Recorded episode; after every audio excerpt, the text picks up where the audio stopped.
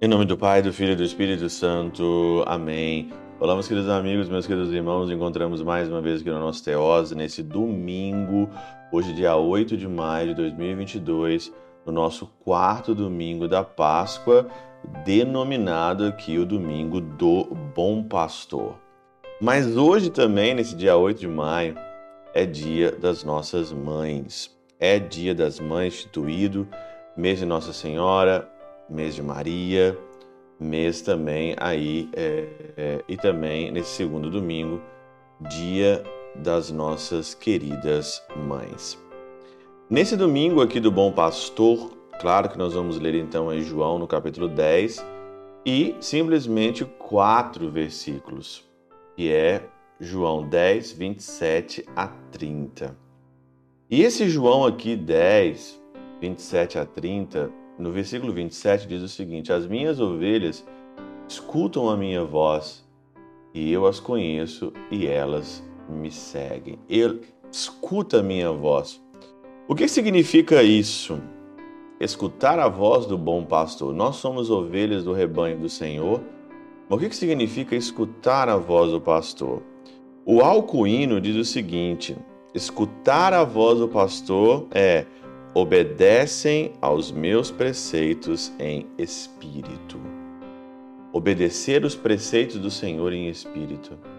Não adianta nada você aqui ser é, é, ou denominar-se ovelha do Senhor sem escutar a voz do pastor. E como que você escuta a voz do pastor? Você precisa de silêncio, você precisa de intimidade, você precisa estar na presença dele.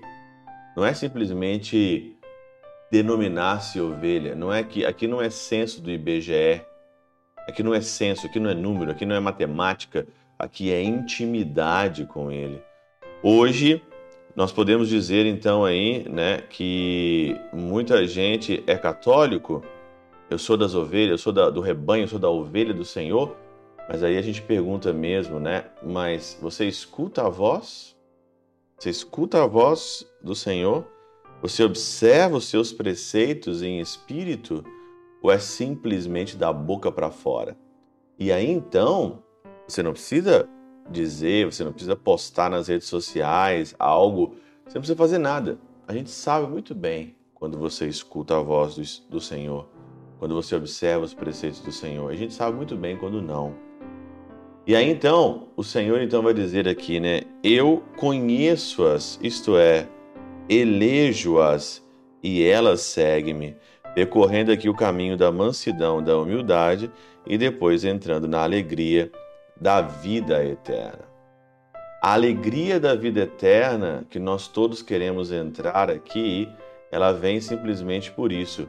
Ela vem por escutar, obedecer os preceitos o Senhor te reconhecer, o Senhor saber quem você é, o Senhor te eleger, saber quem você é, te escolher, e aí então você percorre o caminho dele no itinerário da mansidão, da humildade, para chegar nas alegrias que a gente quer, ou que o Senhor também quer para nós. E é interessante que é, eu dou-lhe a vida eterna, né, no versículo 28, e elas jamais se perderão, e ninguém vai arrancá-las das minhas mãos. Meu Pai, que me deu essas ovelhas, é maior que todos, e ninguém pode arrebatá-las da mão do Pai. Eu e o Pai somos um. Santo Agostinho, falando aqui sobre essa vida eterna que todos nós queremos, né? A vida em Deus. Santo Agostinho diz o seguinte, né? Que essas são as pastagens do que falou antes e encontrará pastagens é, encontrará pastagens é onde o desejo do teu coração mais quer. Nós queremos nos encontrar. Encontrar pastagem é encontrar aquele momento que satisfaz o nosso coração. A vida eterna é chamada de boa pastagem, onde a erva nunca seca, sempre verdejante.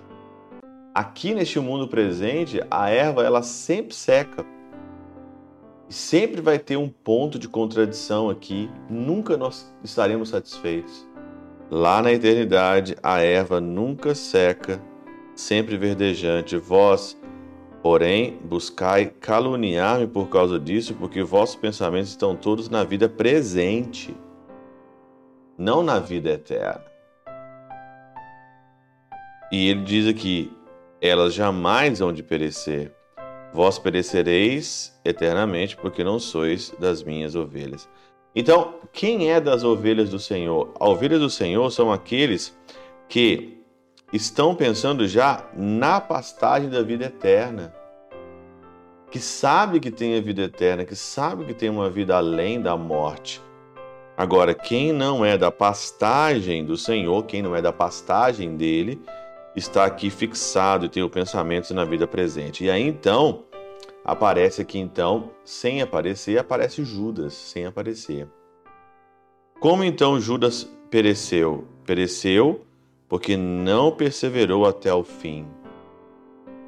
Judas, ele pereceu porque ele não perseverou até o fim. Cristo diz isso acerca dos que perseverar, perseveram. Toda ovelha que se separa do rebanho, dizendo é, de seguir o seu pastor, expõe-se imediatamente ao perigo. Se você sai de perto do pastor, você se expõe ao perigo. Isso aí é, é óbvio, é claro. Judas, do mesmo jeito, Judas se suicidou-se. Judas não quis mais viver.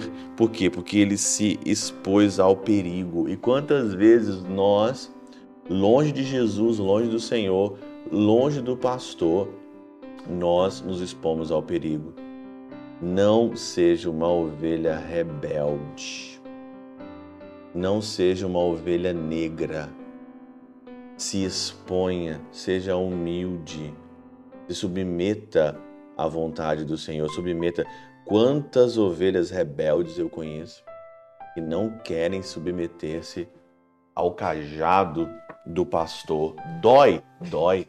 Correção dói. As coisas dói. Estar no rebanho do Senhor dói, porque ele trata a gente como uma ovelha mesmo rebelde. Ele trata como uma ovelha que quer ali ajustar as coisas. Dói. Mas é melhor ficar com o Senhor para não se expor ao perigo de sofrer, de ser de fato uma ovelha fiel ao Senhor, do que se expor aí e se perder. Não seja uma ovelha rebelde pela intercessão de São Chabel de Mangluf, São Padre Pio de Peltrautina, Santa Teresinha do Menino Jesus e o Doce Coração de Maria, Deus Todo-Poderoso vos abençoe. Pai, Filho e Espírito Santo, Deus sobre vós e convosco permaneça para sempre. Amém.